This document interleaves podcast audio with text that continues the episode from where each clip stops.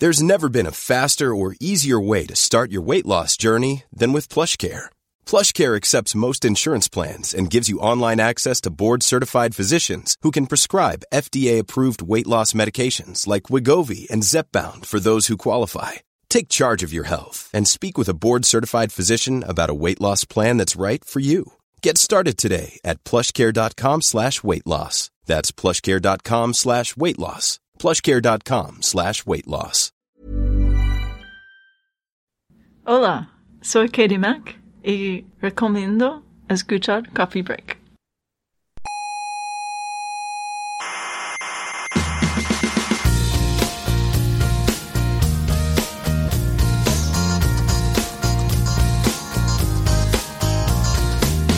Aquí comienza Coffee Break, la tertulia semanal de la actualidad científica. Son como Isaac Asimov, Pero en jóvenes, digamos. exacto, en jóvenes Exacto. y en vez de libro, Eh, en, en radio. Y podcast. Eso.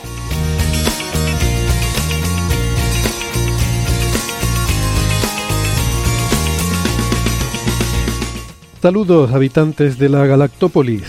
Aquí estamos como cada semana, pero hoy con compañía cientófila de emergencia para muchos de ustedes, que seguro que estarán ahora mismo atrapados en un atasco tremendo de tráfico, o por el contrario, están, eh, eh, están ustedes en un tractor montando un atasco tremendo de tráfico. En cualquier caso, estén en una situación o en la otra, no sufran más que aquí estamos para hacerles compañía y hablar de cosas divertidas. Empieza Coffee Break, señal y ruido con la actualidad de la ciencia.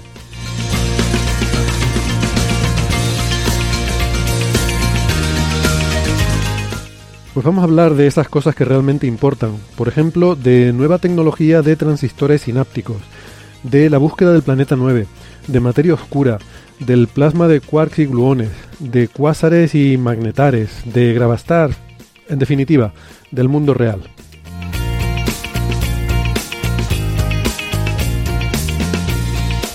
Ya saben que tenemos una página web que es señalyrruido.com y que en esa página pueden encontrar todos los, los episodios anteriores, los 451 episodios anteriores y también todas las referencias de los temas que tratamos, los papers que comentamos, los artículos, lo pueden encontrar todo en esa página. Eh, además también están las formas para contactarnos en redes sociales, para encontrarnos, para seguirnos y eh, dejarnos sus dudas, comentarios, sugerencias, eh, todo lo que, lo que necesiten está en esa página web, que repito es señal y ruido, todo junto con ñ, señalyrruido.com. También eh, tienen la información si quieren apoyar este podcast en Patreon o en PayPal, ahí la pueden encontrar.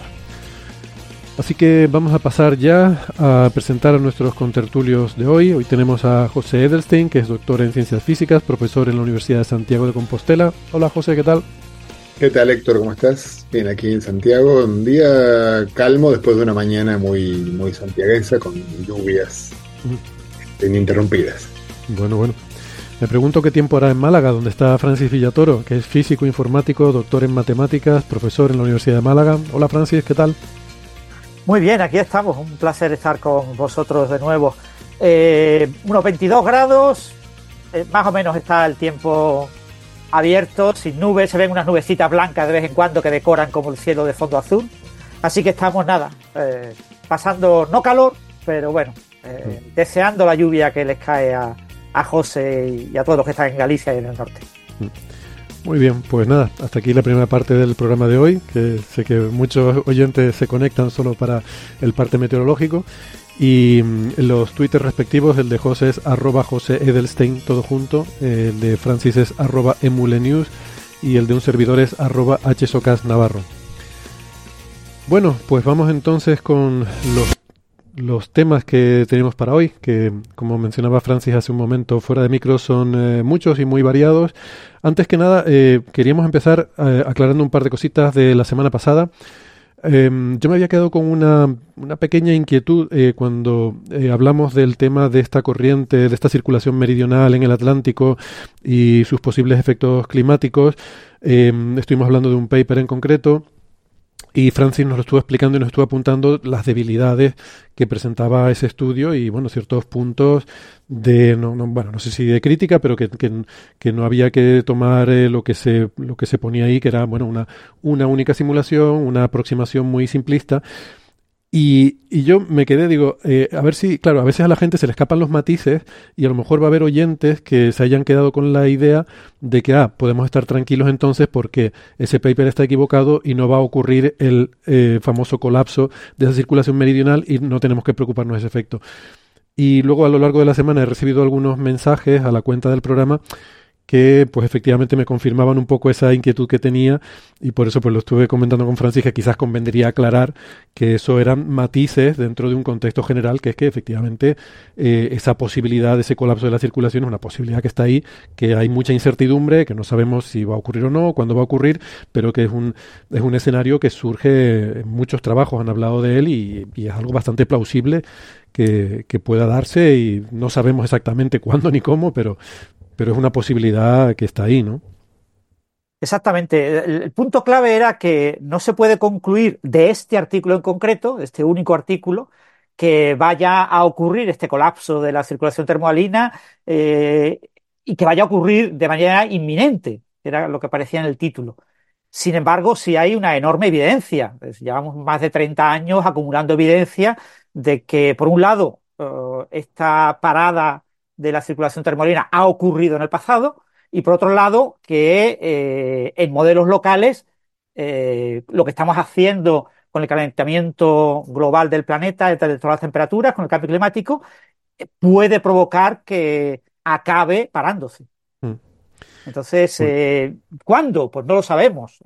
La palabra inminente siempre a escala geológica. Un estudio de 2.200 años en el que desde 1850 uh, son necesarios 1750 años para que ocurra, pues eh, no es representativo de la situación actual. La situación actual es una situación en la que ocurrirá antes. Si acaba ocurriendo porque no tomamos medidas correctivas y no cambia la situación, que eso no lo sabemos. Pero en principio, mmm, oficialmente el consenso en el mundo del cambio climático es que va a ocurrir y puede ocurrir pues dentro de 100 años o dentro de 200 años o quizás incluso antes, pero no se sabe cuándo. Mm.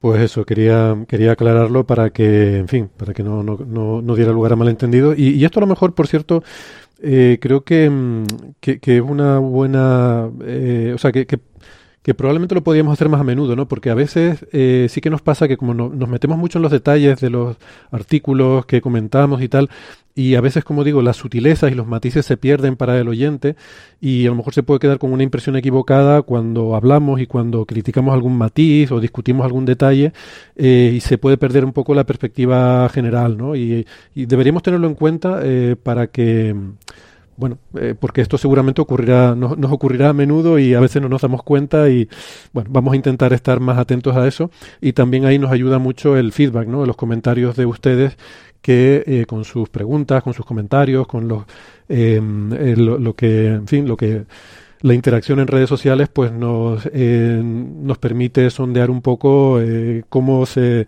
cómo llega el mensaje ¿no? y, a veces nos equivocamos al, al, explicar las cosas y no, no transmitimos eh, exactamente o, o, nos enredamos dentro del fragor de la tertulia en detalles que a lo mejor eh, eh, bueno que a lo mejor no tal. Vamos con otra cuestión porque, mm, eh, como, como, decíamos antes, tenemos muchos temas. ¿no? Eh, Francis también quería hacer una aclaración sobre un tema que fue muy interesante que surgió la semana pasada en el contexto de las preguntas de oyentes sobre la posibilidad, eh, preguntaba en ese momento un oyente, no, no recuerdo ahora quién, pero preguntabas... P, tal P. Ah, P, sí. Pues preguntaba P si un agujero negro de Kerr a base de perder eh, momento angular podía convertirse en uno de Schwarzschild. Y eso dio lugar a una discusión bastante interesante y que dejó a Francis pensando y, eh, en Twitter eh, pusiste algunos comentarios sobre el tema y bueno, quizás valdría la pena que lo, que lo sacáramos aquí también en el programa, ¿no? Sí, bueno, la, la idea, claro, yo me oponía un poco al concepto de modelo ideal, que es un agujero negro sin momento angular porque a priori cualquier cosa puede hacer que algo que no tenga momento angular lo adquiera, ¿no? Y, en física de partículas, pues podemos hablar de una única partícula, o sea que cualquier fotón podría ser que un agujero eh, negro de Schwarzschild se pusiera a rotar. Eh, entonces dejaría de ser Schwarzschild, lo que pasa es que la aproximación de Schwarzschild sería muy, muy buena. Entonces, buscando mecanismos para que perdiera momento angular un agujero negro de tipo Kerr, eh, que es un agujero negro de rotación, eh, pues me volví a encontrar con los artículos de Page, Don Page, de 1976 y 77 en los que calculó el espectro de radiación Hawking de un agujero negro de Schwarzschild, un agujero negro de Kerr y eh, también un tercer artículo en el que eh, consideraba partículas con masa, porque los dos primeros artículos solamente consideraba partículas sin masa. Y lo que concluye eh, Tom Page es que bueno, la, radiación de Hawking no solo radia energía, sino que también radia momento angular. Es decir, cuando radias partículas, esas partículas se llevan momento angular y energía del agujero negro de Kerr. Entonces la pregunta clave es, ¿se lleva más rápido la energía que el momento angular? Porque si se lleva más rápido la energía que el momento angular, cuando se evapore completamente el agujero negro, será un agujero negro de tipo Kerr en el momento de evaporarse y desaparecer. Pero si se lleva más rápido el momento angular que la energía, acabará perdiendo su momento angular, convirtiéndose en Schwarzschild antes de evaporarse definitivamente. Entonces, el artículo de Pace es un artículo que utiliza modelos cuasi clásicos y por lo tanto no son aplicables a la parte final de la evaporación del agujero negro, cuando empieza a radiar partículas con masa eh, y tiene una vida, una vida, muy, muy corta en, aquel momento.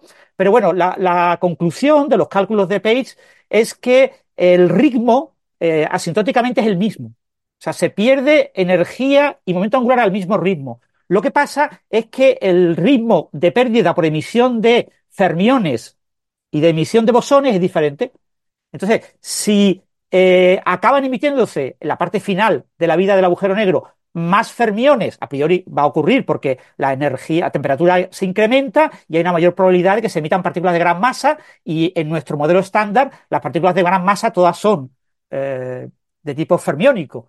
Pues es posible que antes de que se evapore completamente el agujero negro se transforme en un Schwarzschild y acabe eh, evaporándose definitivamente como Schwarzschild. Lo que pasa es que como esto ocurre con partículas muy masivas a temperaturas muy altas, con vidas extremadamente cortas, cuando el agujero negro prácticamente está ya a punto de evaporarse, pues eh, aquí es posible que haya que implicar eh, fenómenos cuánticos más allá del modelo cuasi clásico y quizás esto haya que corregirlo. Pero bueno, lo que planteaba el artículo de Page habría que actualizar en la actualidad, porque el modelo estándar cambió mucho de 1976 a la actualidad, pero bueno, eh, en líneas generales lo que plantea ese artículo es que sí, el agujero negro acabará transformado en un Schwarzschild poco antes de desaparecer definitivamente. Qué curioso. Bueno, aclarar a nuestros oyentes que eh, lo llamamos Don Page no por respeto y, porque sea muy mayor, sino porque es su nombre. Don es abreviatura de Donald eh, en inglés, ¿no? Y, pero sí. Bueno, eh, José, eh, te quería preguntar por eh, el tema de los premios, ¿no? Que comentamos la semana pasada, o dijimos que hablaríamos de esta semana sobre los premios Fronteras del Conocimiento que da la Fundación BBVA, que son unos premios muy, eh, muy importantes que se han instaurado aquí en España y mm, recientemente, pero, pero eh, premios que se dan a, gente realmente de, gran envergadura y que creo que son premios que tienen un reconocimiento muy grande. Em, aunque antes de eso también te quiero eh, preguntar por Amautas, que ayer vi que cumplía tres años de vida la plataforma Amautas y pues me, me, me sorprendió haber visto eso porque recuerdo cuando, eh, bueno, cuando eh, empezamos, ¿no? Cuando eh, empezamos, no, no, digo porque yo participara en, en, la creación de Amauta, sino porque cuando eh, me solicitaron el hacer un curso, que fue de los primeros, ¿no? Igual que el que tú hiciste también. El segundo, el tuyo fue el segundo. Pues parece que, no, no parece que, que, o sea, me, me resulta difícil em, asimilar que eso fue hace tres años, ¿no? El tiempo vuela. ¿Parece más o parece menos? Me parece más, o sea, me parece que Amautas lleva con nosotros un montón de tiempo. Eh, pues y, es buena señal. Este, sí, sí, sí, a ver, el tiempo, eh, el tiempo pasa, o sea, uno va, claro, Mautas ha ido creciendo, bueno, gracias por, por el comentario, digamos, ese, eh, creo que, creo que probablemente los oyentes lo conozcan, pero por si acaso lo, lo menciona, Mautas es una plataforma de cultura científica, de contenido, pero con un perfil intentando crear contenido que sea eh, de educativo y de entretenimiento al mismo tiempo, en el sentido de que no, como para, para, al otro, a uno de los otros dos fundadores, que es Javier Santolaya, más de sofá y manta que de papel y lápiz. O sea, no hace falta tomar notas en principio, aunque, aunque sé que mucha gente lo hace, porque luego, sobre todo desde que al principio tomamos la decisión de que haya un certificado final y entonces un examen tipo test, entonces la gente ahí ya se pica y, y lo quiere hacer bien, ¿no? Entonces, eh, bueno, y arrancamos, sí, hace, exactamente, ayer, hace tres años, con eh, la propuesta, que además tenía otro aspecto que yo creo que era muy bonito, que era el de comunidad, o sea, el de tratar de que la gente, bueno, algo que en Coffee Break también ocurre, evidentemente, y se da de manera muy natural, ¿no? La gente que sigue este tipo de proyectos eh, quiere conocerse entre sí, eh, se siente cómoda entre otra gente que, que, se siente como un par, ¿no? Entre otra gente que tiene las mismas inquietudes.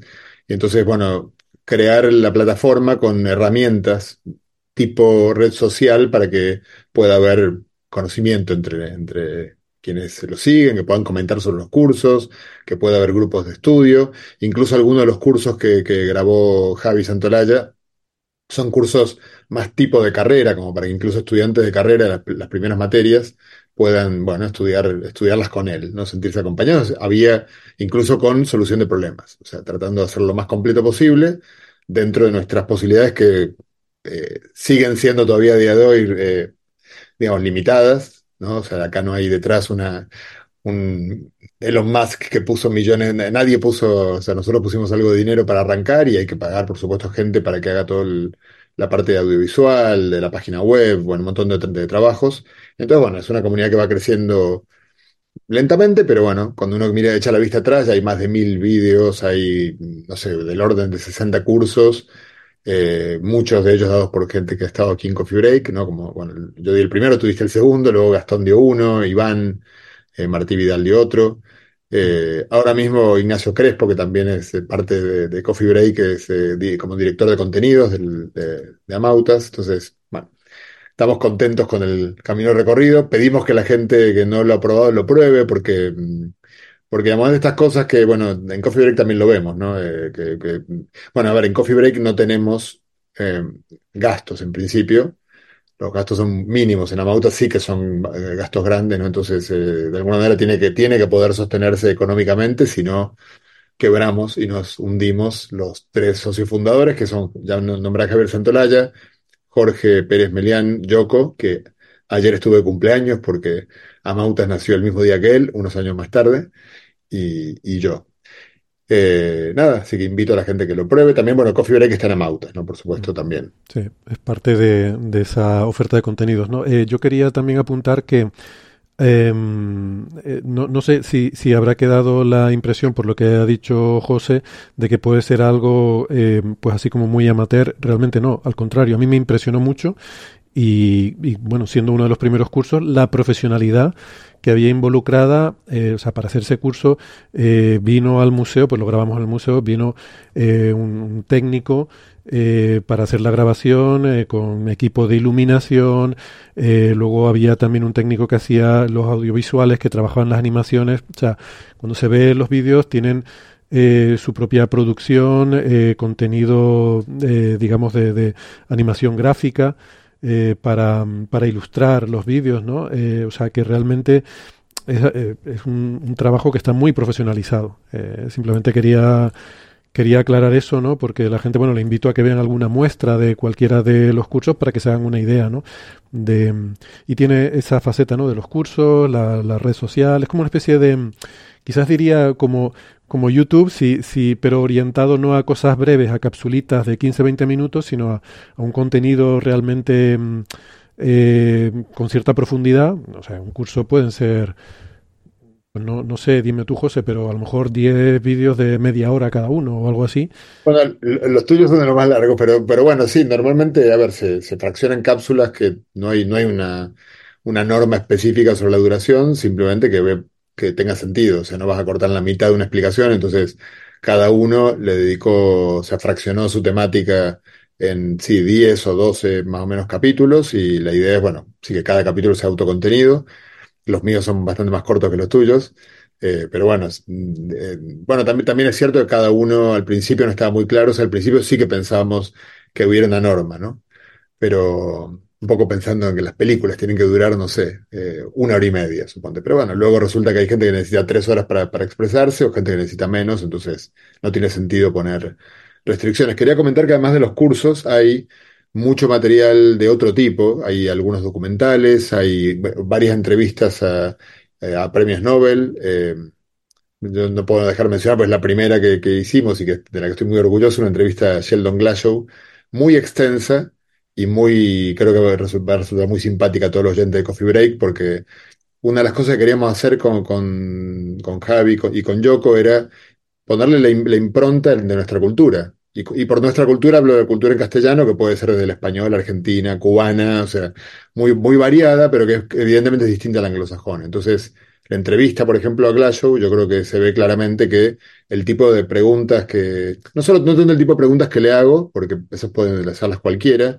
sino que cuando él va tomando una deriva en lo que me va contando, que seguramente en el mundo, mundo anglosajón aparecía alguien y diría, no, no, por, por ahí no, porque, este, por ejemplo, cuando, cuando Glasgow me cuenta su visita a Abdul Salam en Pakistán, y lo primero que hace es empezar a reírse como un niño y me dice, bueno, claro, no, pero es que esa visita, es que ahí decidí probar la marihuana, ¿no? Entonces ahí hubieran cortado todo, hubieran dicho, profesor Glasgow, usted no puede seguir diciendo esto.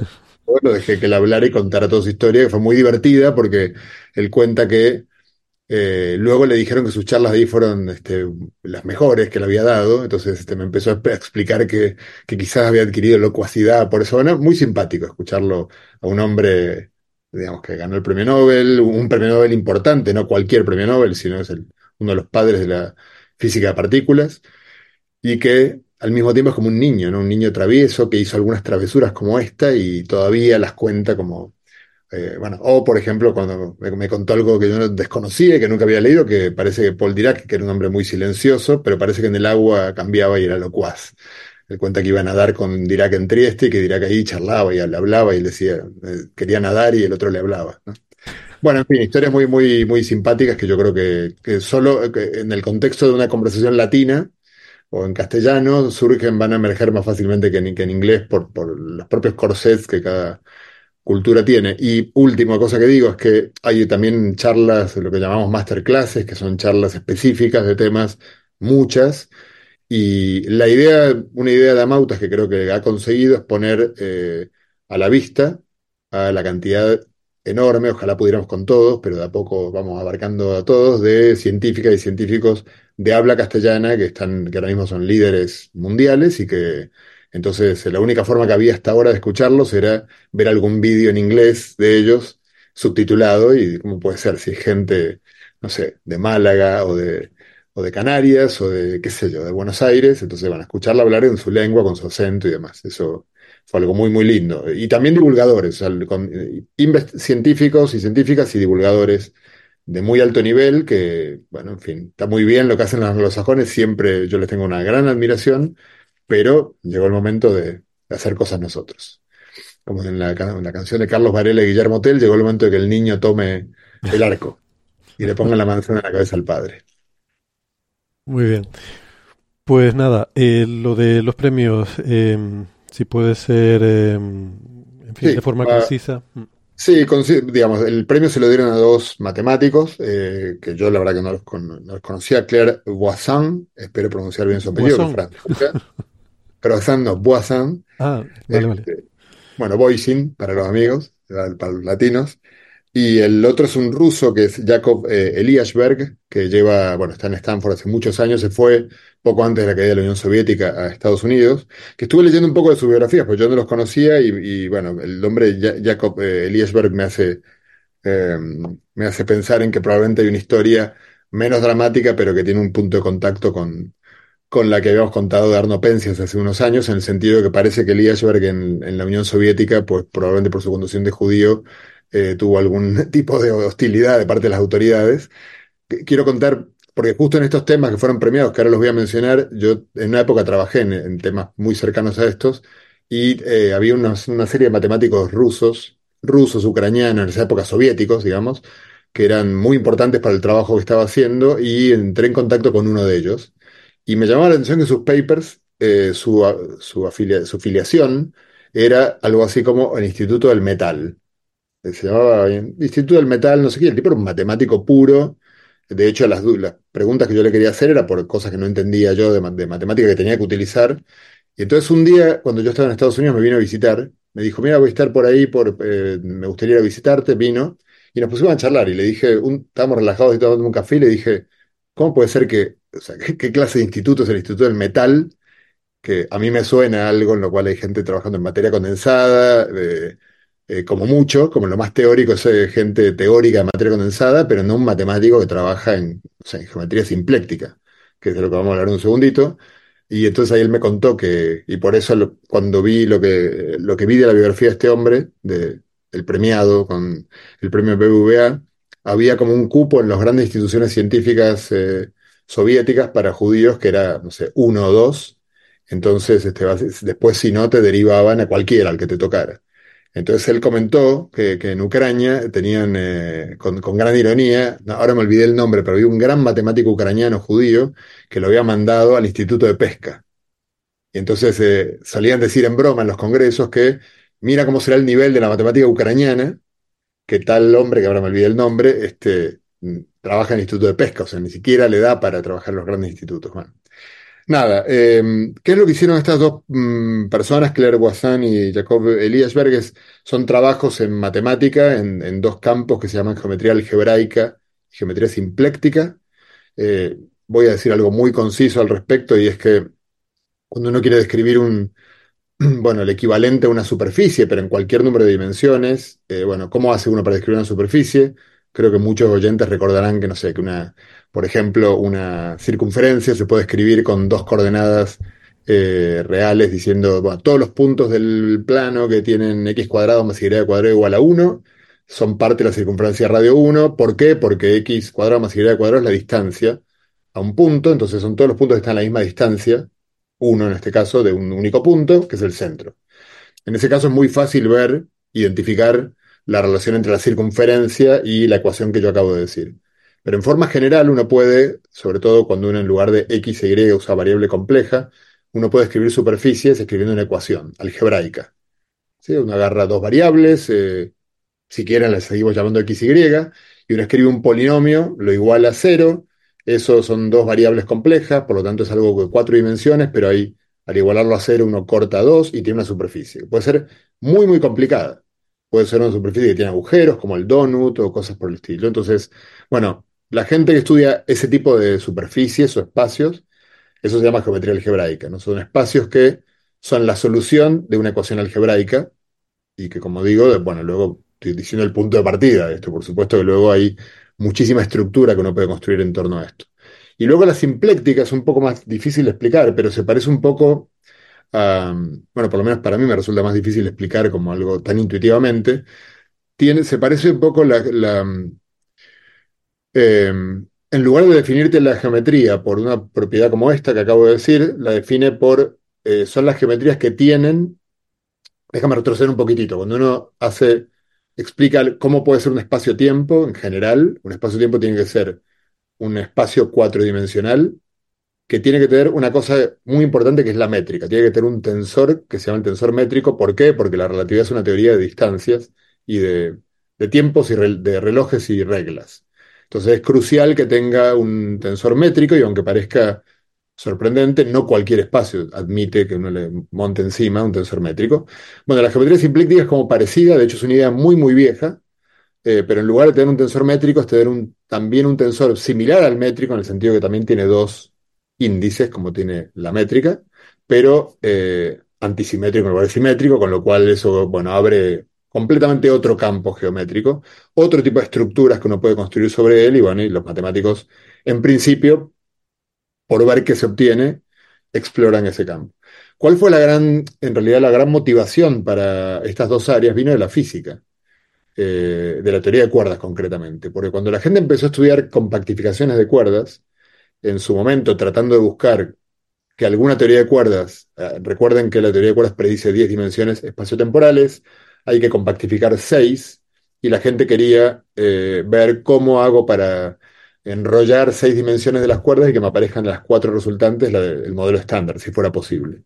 Entonces, bueno, si bien el modelo estándar no salía, pero salía algo parecido, la gente empezó a darse cuenta que había dos teorías de cuerdas diferentes, la 2A y la 2B, que cuando uno compactificaba la 2A en un cierto espacio, le daba lo mismo cuando compactificaba la 2B en otro espacio, diferente en principio. Y entonces empezaron a llamar eh, geometrías espejo, estas geometrías que se relacionaban porque la teoría de cuerdas tipo 2A en una me daba lo mismo que la 2B en la otra, no era una sola, empezaron a encontrar una casuística, una eh, regularidad en esto, y se definió lo que se llama simetría espejo, que es la simetría que conecta una de las geometrías con la otra. Pues resulta que una es tipo del tipo de las que describimos con, con geometría algebraica y la otra es del tipo de las que describimos con geometría simpléctica. Entonces, había esta curiosa relación entre geometría algebraica y simpléctica que la teoría de cuerdas te daba y que la gente no entendía y empezó a tratar de entender. Hay un montón de papers muy importantes, pero de hecho el interés en matemática, eh, quizás me equivoco, Francis, corrígeme, porque no estoy muy seguro de la historia de esto en matemática, pero yo creo que fue mm, motivado por los trabajos de cuerdistas, en particular a gente que está ahora en Oxford, bueno, cuerdistas que son más matemáticos que físicos, como Philip Candelas y Seña de la Osa y colaboradores que empezaron a intentar entender la razón matemática de, esta, de, eh, vínculos y, eh, bueno, por lo tanto, lo cual requería entender mejor la geometría simpléctica y mejor la geometría algebraica, que parecen muy diferentes, están escritas de manera muy diferente, entonces es difícil, son difíciles de comparar. Lo último que voy a mencionar es que hay un trabajo eh, que ya tiene unas cuantas décadas, bueno, no sé, desde los 80 creo, fines de los 80 o 90, de eh, Andy Strominger, de quien hemos hablado aquí varias veces, eh, Tun Yao, que es el Yao del Calabi Yao, y otro, eh, otro autor que se llama Eric Saslow, que, cuyo título es de estos títulos maravillosos de, un paper, pero cuando el título es conciso y va al punto, que dice eh, T-duality, que es una dualidad, una dualidad que existe en teoría de cuerdas, de la que hemos hablado acá en el programa, que es una dualidad que convierte circunferencias pequeñas de una geometría en la cual tengo la cuerda enrollada con, en circunferencias grandes y convierte metric espacio-tiempo en campos eh, que no son el espacio-tiempo. Bueno, hace una mezcla muy rara de campos y lo que nos afirma la, dualidad T es que eh, ese intercambio de circunferencias grandes por pequeñas, métrica por otros campos, etcétera, deja la teoría igual. O sea, uno hace algo que aparentemente cambia todo, pero la teoría queda exactamente igual. Y el título del trabajo es Dualidad T es lo mismo que la simetría espejo, que es una idea em, bueno, que, luego siguió teniendo un recorrido, el que creo que no, ya, me estoy pasando de tiempo, pero la idea es, eh, en teoría de cuerdas, esta simetría espejo, sintetizando, relaciona las dos geometrías que fueron, se premió a dos personas que han hecho grandes desarrollos independientemente en geometría algebraica y simpléctica. Ambos han hecho un desarrollo, como uno de los miembros del jurado fue un famoso matemático eh, de Oxford que se llama Nigel Hitchin, que conoce muy bien esta historia, creo que se eligió premiar a dos personas que hicieron contribuciones que acercaban los dos a la geometría algebraica, a la simpléctica y viceversa. Eh, Jacob eh, Eliasberg ganó el premio Wolf, que es un premio, se considera la antesala al Nobel, aunque en el caso de los matemáticos pues no hay Nobel, junto con Simon Donaldson, que es una de las personas también de Oxford, de un matemático enorme, de un campo que es el campo, eh, el campo en el cual Witten, digamos, Edward Witten, que creo que todos han escuchado hablar de él en este programa, que quizás lo, más sintético que uno puede decir de Witten es que es, el, es la persona que revirtió la flecha de la física a la matemática, o sea, hasta Edward Witten, la matemática era una disciplina auxiliar de la física, y Witten logró que la física se convirtiera en una disciplina auxiliar de la matemática, o sea, que sistemas físicos calcularan cantidades que los matemáticos no sabían cómo calcular. Entonces, este, eh, bueno, Donaldson trabajó eh, también en estas cosas y por lo tanto, quiero decir, en este premio se decidió la pareja, la pareja, me parece que fue más elegida con la intención de tomar a dos personas que han, eh, desde los dos campos, se han acercado un poco a entender el otro campo. Y eso es todo lo que tengo para contar. Genial. Lo, ha contado muy bien, José lo ha contado muy bien. Eh, quizás aclarar eso. E, ella, eh, Claire Wassing, ha recibido ya otros premios con otros, con otros compañeros o, a veces sola, por otros temas, porque ella, más de eh, geometría algebraica pura, porque ella trabajó mucho en la conjetura de Hodge, que es una de las grandes conjeturas que está premiada con un millón de dólares por el Instituto Clay. Y, ella probó que la conjetura de, de en su formulación original no era aplicable a cierto tipo de, variedades complejas, las de Keller compactas, bueno, básicamente un cierto tipo de superficie, ¿no? Y eso fue un resultado que la convirtió en muy famosa en su momento, ¿no? Y, bueno, eh, José ha explicado bien el tema de la geometría simpléctica, nace del teorema de Liouville, que nos dice que en un sistema de mecánica clásica en el que se conserva la energía y que tiene formulación hamiltoniana, es decir, eh, se conserva bien la energía, eh, si tú consideras un espacio de fases que incluye las posiciones y las velocidades o los momentos lineales, pues el, área o volumen en ese espacio, en el flujo, en el movimiento del sistema, eh, se preserva, se mantiene. Y eso te dice que eh, puedes definir una buena métrica para medir eh, volúmenes en ese espacio de fases, que te da todas las posibles configuraciones del sistema, utilizando una métrica que tenga en cuenta posiciones espaciales y momentos lineales. Y esa es la métrica simpléctica. Y bueno, eso es un resultado de finales del siglo XIX. se matematizó a mediados del siglo XX, justo después del nacimiento de la geometría diferencial, de la formulación rigurosa de todas las ideas que hay en relatividad general y geometría riemanniana a mediados del siglo XX, y, fue un campo muy fructífero y bueno, el, eh, Jacob eh, es uno de los grandes padres de esa formulación moderna de la geometría simpléctica. Muy bien. Pues nada, enhorabuena a los premiados. Eh, Francis, si quieres podemos pasar ahora al tema que llevamos arrastrándolo un par de semanas, sobre eh, esta historia del transistor sináptico, que es un artículo que ha salido publicado, salió en Nature en diciembre, eh, lo, venimos un par de semanas arrastrándolo, pero nos quedamos sin tiempo. y, es un artículo que lo firman eh, investigadores pues muy prestigiosos, ¿no? De, de MIT, el Instituto Tecnológico de Massachusetts y otros, pero destacan quizás, quizás han oído hablar de Pablo Jarillo Herrero, que es un investigador español que, trabaja en MIT. Em, también el, creo que es el último autor, Hersam, Mark Hersam, que también es un, eh, un, gran experto en nanomateriales, ¿no? Bueno, Jarillo Herrero es famoso por sus trabajos con eh, cosas de grafeno, eh, materiales, el grafeno, es, ya saben que se pueden construir estos materiales bidimensionales, Francis sabe mucho de eso y, y, sigue mucho ese tema y trabaja, de hecho, en, en ese tema.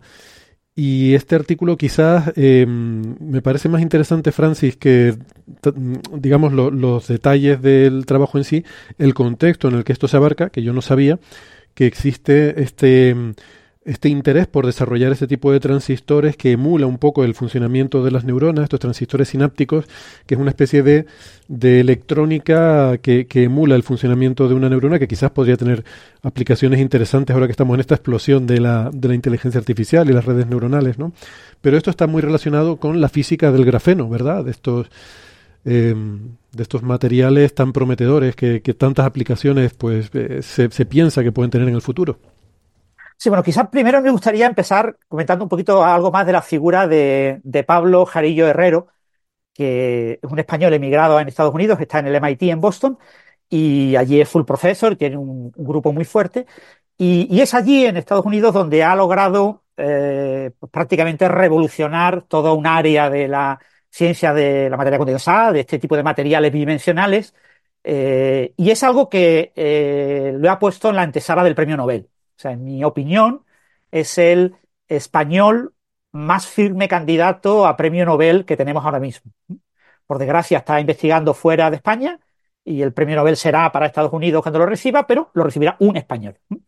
Eh, Pablo Jarillo Herrero eh, se volvió súper famoso en el año 2018, en marzo, en el meeting de la American Physical Society, donde presentó una charla en la que presentaba eh, superconductividad en un material basado en grafeno.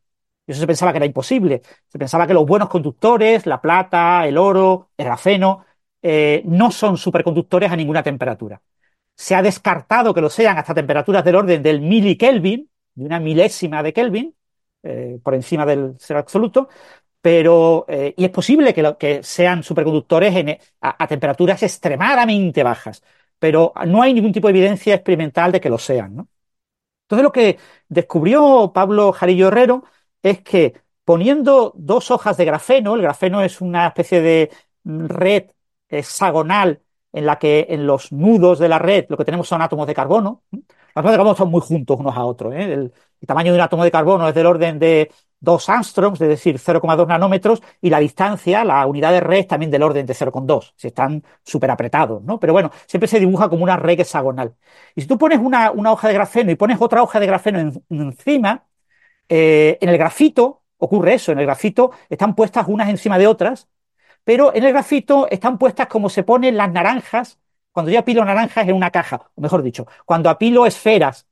¿eh? Yo pongo eh, varias esferas y las, eh, una capa de esferas, todas juntitas, y la siguiente capa de esferas pongo la esfera donde están, digamos, los huecos entre las esferas de la capa de abajo. Pues eso, pero en estructura hexagonal. Yo tengo un hexágono de átomos de carbono en una capa y en la capa de arriba tengo un átomo de carbono justo en el centro de esos seis átomos de carbono y rodeado de eh, otros seis átomos de carbono colocados en otros centros. Eso se llama configuración de Bernal. Y es la configuración en la que eh, se colocan las hojas de grafeno en el grafito. Su material fácilmente esfoliable, es decir, se pueden sacar fácilmente hojas, y de hecho cuando usamos un lápiz duro, un lápiz suficientemente duro, algunas de las laminitas que ponemos en la hoja de papel pueden estar hechas de varias capas de, grafeno. Eh, ese material fue ya premiado se descubrió en 2004, fue premiado con el premio Nobel porque hubo un, eh, todo el mundo se puso a trabajar en el grafeno, entre ellos el Pablo en, Estados Unidos. Y, bueno, eh, sobre el año 2012 eh, se planteó el estudiar qué pasa si ponemos hojas de grafeno, pero no en la configuración de Bernal, una hoja sobre otra, o sea, digamos un grafeno bicapa, una hoja de grafeno y otra hoja de grafeno con un cierto ángulo. Si la pongo con un cierto ángulo, ¿qué pasa? Y lo que pasa es algo que eh, se llama, que se forma un patrón de Moiré. Eh, eso significa que, eh, esto hay que verlo con una imagen para entenderlo bien, pero cuando yo pongo las dos hojas separadas por un ángulo distinto al, ángulo que corresponde al patrón de Bernal, que es exactamente un múltiplo de 60 grados, lo que aparece es que yo veo eso de lejos y lo que veo es como un patrón hexagonal como que hay ciertos lugares en los que un hexágono de átomos de carbono de una capa y el hexágono de la capa de encima están más o menos puestos justo uno encima del otro. Con lo que yo veo cuando miro de lejos es una zona como más clara, en la que yo puedo ver, digamos, la, hoja de papel que está debajo de esas dos. Pero hay otras regiones en las que coincide lo contrario, coincide el patrón de Bernal. Tengo un hexágono y el otro hexágono está puesto encima con los puntitos, con los átomos, justo en los centros de los hexágonos con lo que yo veo una zona oscura. O sea, yo veo un patrón de zonas más claras y más oscuras que tiene una estructura hexagonal y eso es el patrón de Moiré. Y el patrón de Moiré se planteó como una cosa interesante de estudiar. Eh, claro, había que fabricarlo. Había que fabricarlo y estudiar sus propiedades. Y de hecho es un material que se planteó como útil, como modelo, material modelo para estudiar sistemas de electrones fuertemente correlacionados. Eso significa, aquí nos está mostrando para YouTube eh, Héctor una imagen del patrón de Moiré. No, José. Ah, José, perdón, José, eh, una imagen de lo que es un patrón de Moiré eh, entre dos hojas de grafeno. Entonces se ve que hay zonas como más claritas y zonas como más oscuras. Y las zonas más oscuras son como barreras de potencial y las zonas más claritas son como pozos de potencial. Y yo puedo utilizar este patrón para tener lo que se llama un potencial de Moiré, tener cargas, eh, electrones, son cuasi partículas de tipo electrón, acumuladas en esos pozos y separadas unas de otras por grandes distancias.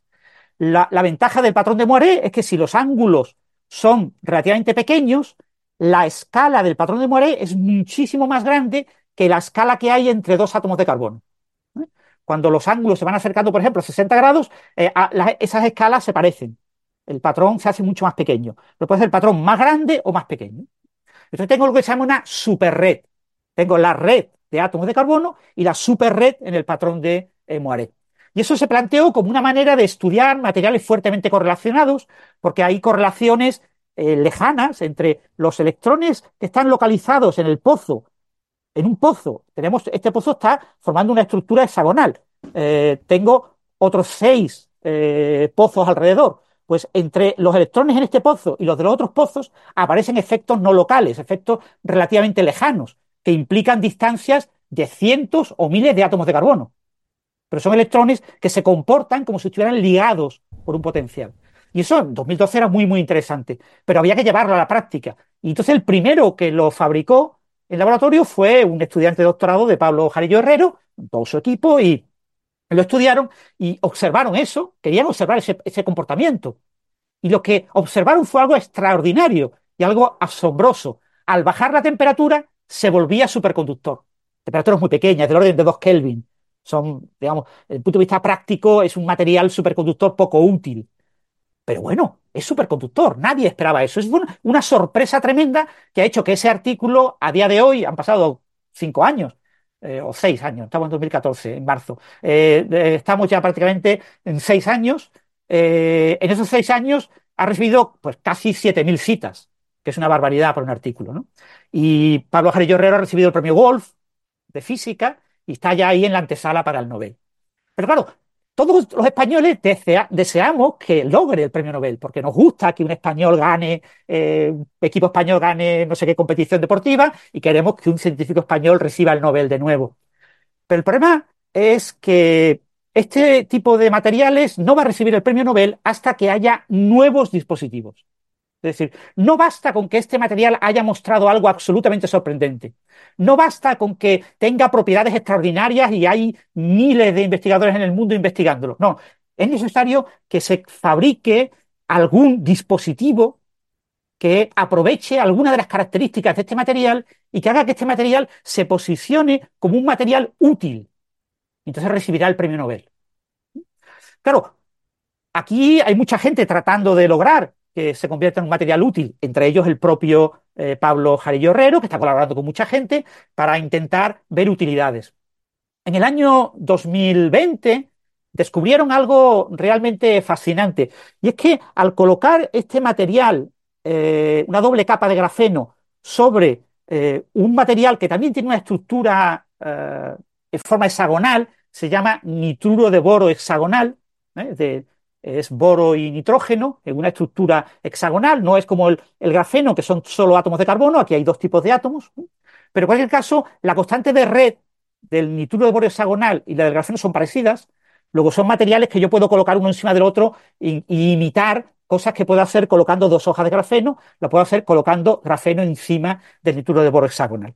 Lo descubrió es que eh, cuando yo tengo eh, dos hojas de grafeno en la estructura convencional del grafito, es decir, en el patrón de Bernal, con un ángulo grande, eh, y lo coloco encima del nitruro de boro hexagonal, aparecen propiedades ferromagnéticas. Se comporta como un material imantable. Pero lo curioso es que el control de la imantación no es magnético. En un material magnético, yo que el hierro, yo tengo espines y los puedo orientar todos en un mismo sentido aplicando un campo magnético externo intenso. Eh, los puedo destruir el estado, por ejemplo, calentando el material, destruyo y hago que los, eh, se pierda el magnetismo. Pero en este material eso se podía controlar de forma eléctrica. Con potenciales eléctricos yo podía controlar, igual que en las propiedades superconductoras del grafeno bicapa rotado con ángulo mágico, eh, se podían controlar también con campo eléctrico el dopado, que es un punto clave. Aparecen domos superconductores a ciertos niveles de dopado eh, en un material normal el dopado se controla a nivel químico, sintetizando un material con mayor o menor cantidad de dopantes. Aquí el dopado era puramente eléctrico, se dopaba con electrones. O sea, es, muy poderoso para estudiar superconductividad eh, este material. Pues como ferromagnético le ocurre lo mismo.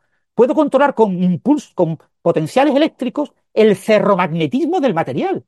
Es decir, esto es un material modelo no solo para materiales fuertemente correlacionados, aislantes de MOB, superconductores no convencionales, sino también para materiales ferromagnéticos. Eso a mí me, resultó tan sorprendente que publiqué en el blog una, una, pieza. Yo no me he hecho eco de todos los artículos que publica el grupo de Pablo, pues puede ser cinco o seis artículos al año en grandes revistas tipo Nature, Science, eh, Nature Physics, Nature Nanotechnology, etc. Pero eh, me, me sorprendió ese artículo porque me pareció que era un punto clave para apoyar su candidatura al Nobel.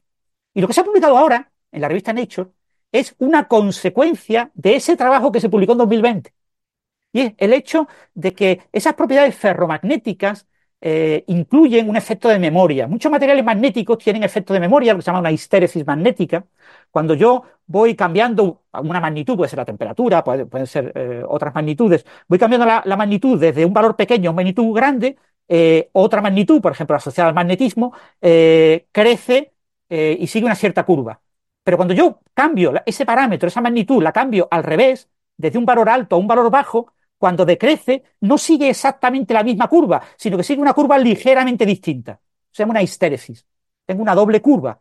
Hay ciertos valores que el valor físico del material, para este parámetro, por ejemplo la temperatura, eh, el valor de la magnetización tiene dos valores posibles. Un valor que se alcanza cuando vengo desde una temperatura inferior a una superior y un valor que alcanzo cuando vengo de temperaturas altas y voy bajando. Esto es una propiedad de memoria que es muy útil para eh, construir dispositivos con memoria. Dispositivos que pueden tener utilidad, como acaba de comentar Héctor, para el tema de eh, simular el funcionamiento de las neuronas mediante circuitos.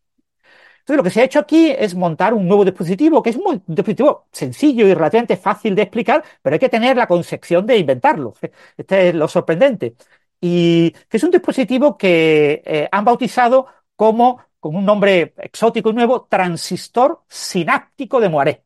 Es un nombre nuevo, acuñado, para eh, popularizar el dispositivo. El dispositivo es básicamente una doble capa de grafeno en configuración de Bernal, la configuración del grafito, ¿eh? sin el patrón de Moiré como tal, pero colocado sobre una pequeña eh, película de nitruro de boro hexagonal al acoplar ese grafeno sin configuración de Bernal sobre un material que tiene una escala parecida, si pongo un cierto ángulo, aparece un patrón de Moiré. Entre el nitruro de boro hexagonal y el grafeno bicapa, obtengo un patrón de Moiré. Cuando, eh, además, el ángulo puede ser grande, es un ángulo del orden de 30 grados. Con lo que es relativamente fácil, el patrón cambia poco cuando modifico un poquito el ángulo, con lo que es relativamente fácil de fabricar esto. Pero entonces, este patrón de Mario actúa exactamente igual que en el caso del eh, grafeno bicapa rotado con ángulo mágico. El patrón de Moiré tiene como pozos de potencial y eh, tiene como barreras. ¿eh? Tienes pozos distribuidos en forma hexagonal y entre ellos como barreras. Entonces tú puedes usarlo como una memoria en la que acumulas carga, en la que acumulas portadores. Son como pozos en los que tú puedes ir acumulando portadores, hasta cuatro portadores por pozo. Pueden ser o electrones o tipo hueco. ¿eh? Son cuasi partículas tipo electrón o cuasi partículas tipo hueco. Y están correlacionados entre ellos. ¿eh? Entre diferentes pozos hay correlaciones, hay efectos, eh, como fuerzas, si queréis llamarle así, entre esos portadores en cada uno de los pozos. Claro, eso es un sitio donde yo puedo almacenar portadores. Pero ¿cómo inyecto y saco portadores de ahí? Pues pongo, ahora pongo un nuevo, encima de este dispositivo, he puesto nitruro de boro hexagonal, la bicapa de grafeno y encima otro nitruro de boro hexagonal. Pero este otro acoplado, ajustado a el grafeno bicapa, sin que haya un ángulo significativo, sin que haya patrón de Moiré. Como no hay patrón de Moiré, eh, los portadores en el nitruro de boro hexagonal se van a mover como si fueran partículas libres. Son partículas libres que se mueven en ese material como si fuera por un cable. Pero claro, esas partículas están al ladito, estamos hablando de distancias eh, nanométricas, eh, estamos hablando de, menos de un nanómetro de grosor, es el, grosor de la bicapa de grafeno. Esos portadores libres también sienten y ven los pozos de potencial que tienen debajo.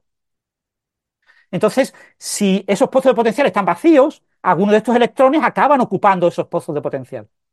Y cuando todos esos pozos de potencial están llenos, eligiendo adecuadamente eh, las diferencias de potencial entre el nitruro hexagonal de arriba y de abajo con dos contactos eléctricos, yo puedo controlar eh, si inyecto portadores en los pozos o si los saco de los pozos y los inyecto en el flujo.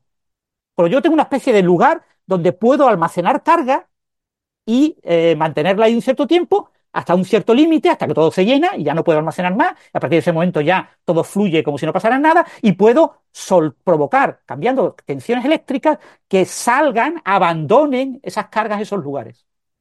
Esto recuerda muchísimo a lo que ocurre con las sinapsis químicas en las neuronas.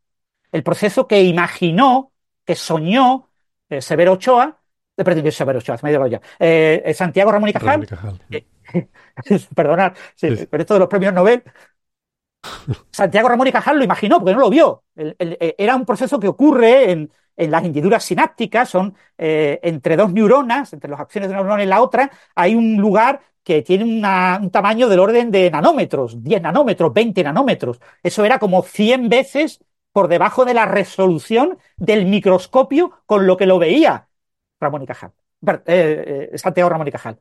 Eh, pero bueno, Santiago Ramón y Cajal tuvo la enorme capacidad inductiva de ver lo que no se veía y comprender lo que no se veía y comprendió que había un flujo en ese líquido intermedio y que no había un contacto entre dos neuronas, sino que había una pequeña separación. Eso se vio con microscopio electrónico muchos años más tarde y se confirmaron las ideas de Ramón y Cajal como padre de la neurociencia. Pues aquí podemos hacer eso.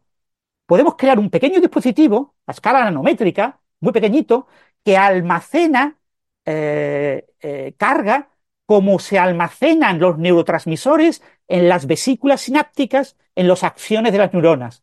Y podemos hacer que se libere esa carga eh, cómo se liberan esas vesículas sinápticas a la hendidura sináptica para llegar a los receptores eh, sinápticos de la neurona receptora. Con lo que podemos imitar perfectamente el funcionamiento de una neurona con un dispositivo muy pequeñito. Y claro, alguien, alguno de los oyentes me dirá, qué maravilla, pero eso tiene que tener trampa, alguna trampa tendrá que tener, porque eso tendrá que ser a baja temperatura. Antes me dijo que el grafeno bicapa funcionaba a temperaturas criogénicas, a 2 Kelvin. Lo sorprendente es que este mecanismo funciona a temperatura ambiente, ¿eh? igual que el ferromagnetismo que ya se observó. Eh, se, eh, funciona a temperatura ambiente, con lo que tenemos un dispositivo en principio maravilloso, que imita muy bien el comportamiento de una neurona y por eso ha sido bautizado como transistor sináptico y que se basa en esta estructura especial que tienen los patrones de Moire. Gracias a este dispositivo se podrán crear redes neuronales a nivel de hardware para funcionar, que es lo que quería eh, comentar eh, eh, Héctor, ¿no? Se podrán crear diferentes tipos de redes neuronales.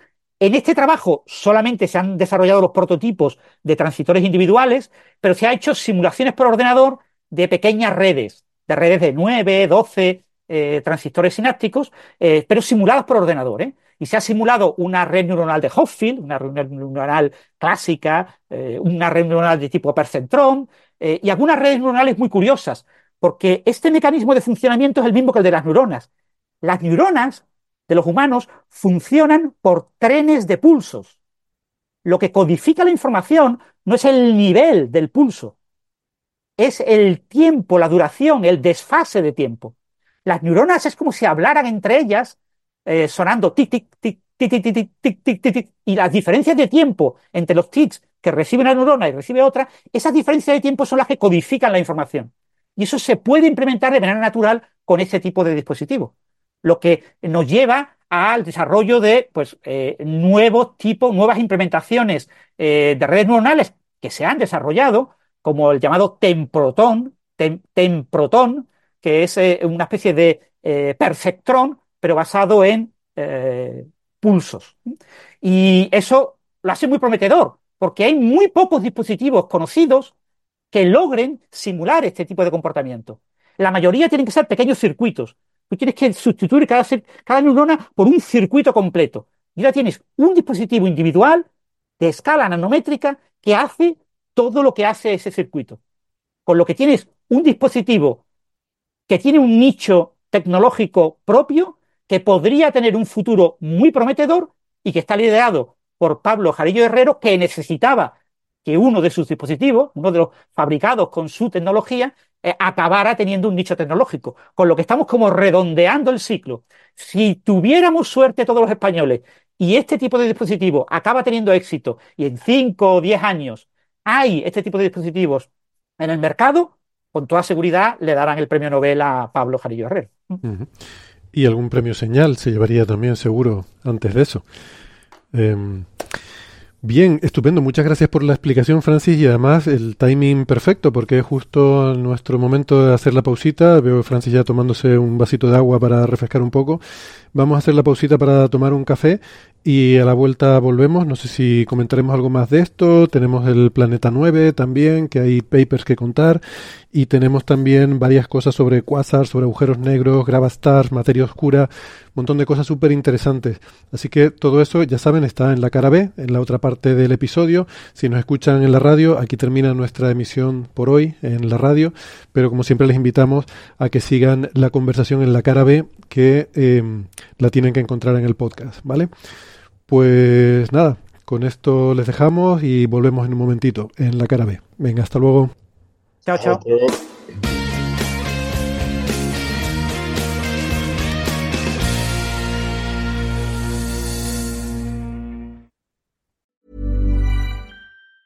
Normally, being a little extra can be a bit much, but when it comes to healthcare, it pays to be extra.